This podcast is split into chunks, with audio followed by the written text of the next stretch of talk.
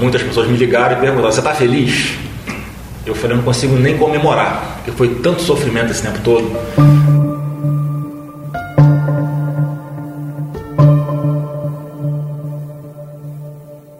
Há pouco mais de um mês, a defesa do senador Flávio Bolsonaro comemorava uma grande vitória.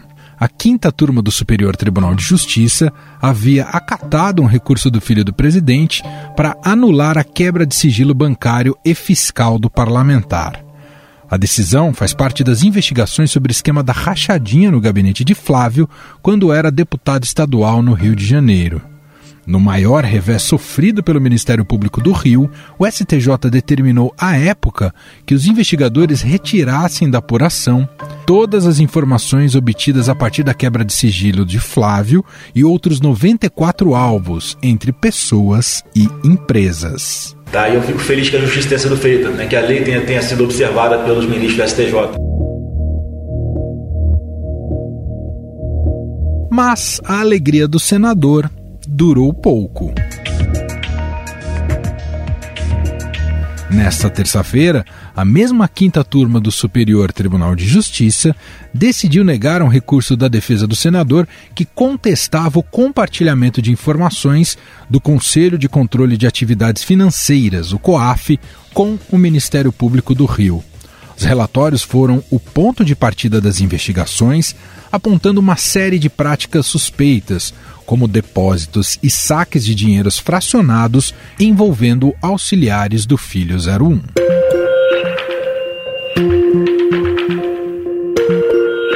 Os desembargadores também negaram outro recurso do senador que questionava a competência do juiz Flávio Itabaiana para cuidar das investigações na primeira instância. A turma, por maioria, vencidos os ministros João Otávio de Noronha e Joel Ilan Paciornik, negou provimento ao agravo regimental nos termos do voto do relator.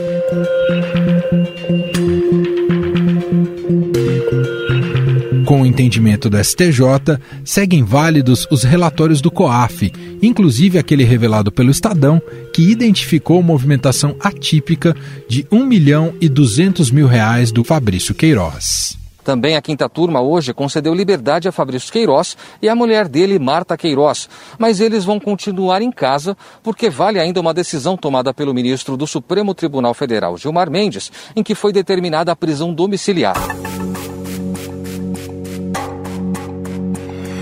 Segundo o MP Fluminense, a organização criminosa supostamente comandada por Flávio, na época deputado estadual, desviou mais de 6 milhões de reais dos cofres da Assembleia Legislativa do Rio. Na edição de hoje do Estadão Notícias, vamos entender melhor essa decisão do STJ e como ela complica a situação de Flávio Bolsonaro. Para trazer essas informações, convidamos o repórter do Estadão, Rafael Moraes Moura, que cobre o judiciário em Brasília, e o repórter do Estadão no Rio de Janeiro, Caio Sartori.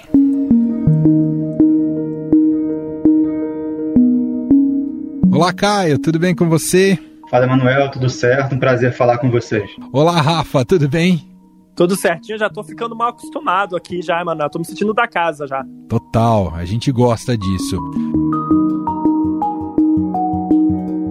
Caio, como é que está a situação agora do senador Flávio Bolsonaro após essa decisão ali da quinta turma do Superior Tribunal de Justiça? Qual é o diagnóstico que você faz do status dessas investigações? Então, vamos tentar entender que realmente é um caso complexo, né? Então, vamos criar um cenário em que o caso precisasse ser resolvido hoje, como se não houvesse recursos no Supremo Tribunal Federal, né? O STJ é, anulou aquela quebra de sigilo de abril de 2019, que foi muito importante para conseguir uma série de dados bancários e fiscais né, dos investigados e que ajudaram a comprovar ali a suposta prática da rachadinha. Mas agora, então, o MP precisaria buscar uma espécie de revalidação dessas provas. Por quê? O STJ entendeu que ela foi mal fundamentada pelo juiz de primeira instância, Flávio Tabaiana Nicolau, que estava com esse caso lá atrás. Atualmente, a denúncia que inclusive usa essas provas né, que saíram da quebra de sigilo, está no órgão especial do Tribunal de Justiça do Rio, na segunda instância. Então, o que, que o MP precisaria fazer hoje? Pedir para o órgão especial uma revalidação, falar assim, olha, o STJ entendeu isso, portanto, pedimos a vocês que estão com o caso agora que reautorize isso, que a gente possa usar as provas obtidas a partir dali. Porque sem isso, a denúncia perde força, porque se ela está usando provas que, segundo o STJ, foram obtidas a partir de uma decisão mal fundamentada, a denúncia perde muito. Então, esse seria o caminho para o MP hoje. Dentro disso, obviamente, vai ter divergência, os advogados de defesa vão alegar que, como o STJ anulou, não tem volta, mas enfim, mas o caminho natural seria por aí. Mas nada disso vai acontecer enquanto o Supremo Tribunal Federal não decidir em cima dos recursos que foram apresentados dentro desse caso. Né? Então, tem um mais elementar de todos, que é sobre o foro especial do senador, né, que atualmente está na segunda instância, mas se o Supremo entender, pode voltar para a primeira. Lembrando que ele conseguiu essa decisão pela terceira Câmara Criminal aqui do Rio, né? Enfim, até o processo da investigação em si foi sempre tocada na primeira instância e só perto da denúncia que ele conseguiu esse direito. Então, atualmente, o cenário é esse: o MP precisaria fazer esse movimento junto ao órgão especial para conseguir revalidar aquela quebra de sigilo de abril de 2019, mas nada deve acontecer enquanto o Supremo não decidir o que tem que decidir.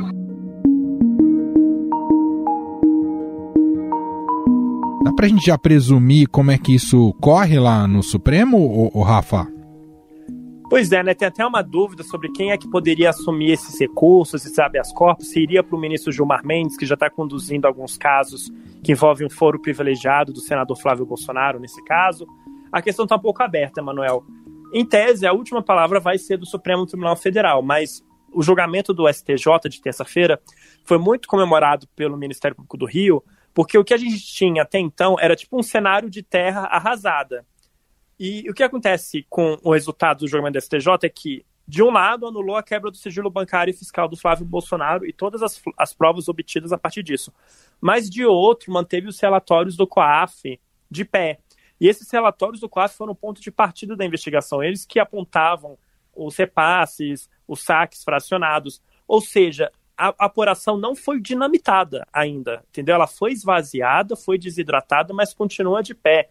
Inclusive, algumas provas, como as imagens do Queiroz pagando contas do senador, continuam válidas. Então, para o MP do Rio, era tipo assim: estavam esperando o pior dos cenários e nele não veio. O Flávio era o contrário, estava esperando o melhor dos cenários, derrubar tudo e até confirmar a fama do STJ de cemitério de operações. Só que agora a faca no pescoço do Flávio continua, Emanuel. E a gente vai ter que ver como é que vai ser esse recurso, qual vai ser a fundamentação, qual vai ser o tipo de recurso que eles vão utilizar no Supremo e ver. A gente fala muito do algoritmo do Supremo, né? Aquela mão de Deus, a mão invisível, a sorte do teclado do computador, para quem vai cair esse recurso. Isso vai dizer muito sobre o destino das investigações das. E esse caso, ele é bastante pedagógico e algo que você acompanha muito, né, no seu dia a dia, Rafa de como a estratégia do Flávio, de sua defesa, é exatamente no campo jurídico, da letra da lei e de como pode, é, digamos, é, tornar o processo mais lento possível a partir de inúmeros recursos. A gente dizia isso, inclusive, na conversa que tivemos lá no Poder em Pauta. Nada significava que o Flávio era considerado inocente. Apenas o STJ tinha tomado uma decisão com base processual, né? não tinha analisado exatamente provas. Exatamente. E aqui, Na, no mês passado, a decisão de derrubar esse sigilo fiscal do Flávio Manuel era porque, na avaliação dos ministros, a decisão do juiz Flávio Itabaiana que determinou essa medida não tinha uma fundamentação sólida, entendeu? Faltou uma justificativa para determinar essa quebra do sigilo, ou seja, era uma decisão frágil, por isso que eles derrubaram. No julgamento de terça-feira, foi outra coisa que eles analisaram. Teve alguma coisa ilegal na comunicação entre COAF e Ministério Público do Rio? E os ministros entenderam não. Então, ainda não chegamos no campo de Flávio ser inocente ou não, e sim se os procedimentos adotados na investigação violaram a lei ou não. E o Flávio, Manuel, como você bem apontou, né, o tempo todo jogando com o tempo, né, tentando emperrar a investigação, tentando travar a investigação, trancar. E ele já tinha conseguido antes do Supremo Tribunal Federal, ao longo do ano passado, suspender o caso dele com base na questão do compartilhamento de provas do COAF com o Ministério Público do Rio. Mas ele nunca tinha conseguido dinamitar uma parte da operação como ele conseguiu no STJ com a anulação da quebra do sigilo bancário e fiscal. Bom, o que é importante a gente depreender disso, Caio, as provas colhidas com a quebra de sigilo bancário, elas são muito relevantes nesse caso, é isso, né, Caio? Exatamente, porque qual foi, sempre foi a, a, estratégia da defesa, tanto do Flávio quanto do Queiroz, de todos os investigados, tentar paralisar o processo, né, com vários recursos, procurando ali eventuais brechas né, jurídicas, e, tem conseguido, assim, né, lembrando, 2019 teve aquela paralisação por vários meses, por decisão do ministro Dias Toffoli, com base em dados do COAF, enfim, eles conseguem já há quase dois anos é, ir paralisando o caso. E por que estratégia é essa? Porque no mérito é muito difícil vencer essa denúncia. As provas são muito robustas. Você tem um rastreamento de celulares, de assessores fantasmas que nunca pisaram na LERJ. Você tem uma ex-assessora confessando como é que era o esquema diversas transações bancárias, saques em espécie, transferências para o Queiroz, que seria operador. Então, a grande esperança da defesa é mesmo ir por aí, de confrontar essas eventuais brechas jurídicas, né? Espera-se que com a pressão muito forte da opinião pública, todo mundo conhece o teor desse caso, né? É, o Rachadinha, esse nome que é muito popular, todo mundo sabe de como funcionava o lance do Queiroz. Então, a, a esperança né, da, da, acusação é de que, tudo bem, é, o STJ entendeu que aquela decisão em si que autorizou a quebra de sigilo foi mal fundamentada, mas que as provas obtidas a partir dali precisam ser validadas, porque, enfim, tem relevância, né? A gente está falando de um senador, filho do presidente da República, enfim, que elas são importantes. E essa quebra de sigilo, lembrando que ela foi a primeira medida cautelar realmente efetiva assim, do caso. Foi em abril de 2019 e atingiu quase 100 pessoas empresas. Então, sem ela, é quase nada teria sido feito, porque você ali teve acesso às contas de todo mundo e começou a organizar melhor aquela investigação, que até então só tinha aquelas movimentações financeiras atípicas do COAF, né? Que isso, pelo menos, o STJ manteve. Então, se realmente se anulasse a relatório em si do COAF, seria um problema ainda maior. Então, tem uma avaliação de que o STJ, ao manter o relatório do COAF e também a competência do, do juiz Itabaiano lá atrás, né, quando ainda era o juiz do caso, nas decisões, meio que deu uma sobrevida à investigação. Porque Entendi. se realmente mexesse no relatório do COAF, seria mais complicado, porque você pegaria do ponto de partida. Como é a quebra de sigilo, que já foi ali um pouco mais para frente, ainda tem essa chance de contornar.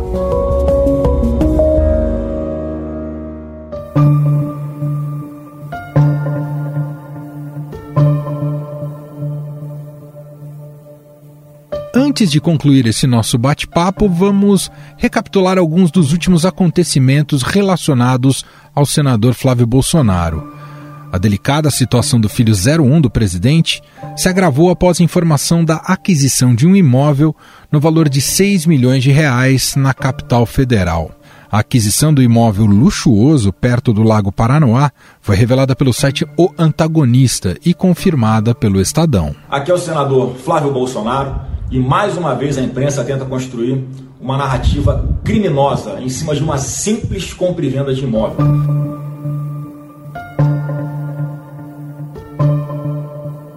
O salário bruto de um senador da República é de R$ 33.763, que após os descontos cai para R$ 24.900.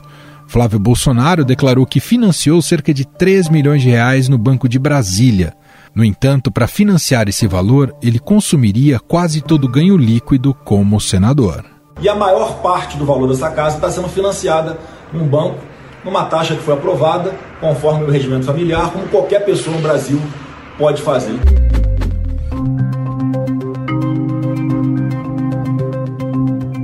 Para complicar ainda mais não só a vida de Flávio, mas de toda a família Bolsonaro, o portal UOL revelou essa semana que a quebra de sigilos bancário e fiscal das pessoas ligadas ao gabinete do senador mostra também indícios de que seu pai, presidente Jair Bolsonaro, e seu irmão, o vereador Carlos Bolsonaro, também faziam um esquema de rachadinha em seus gabinetes.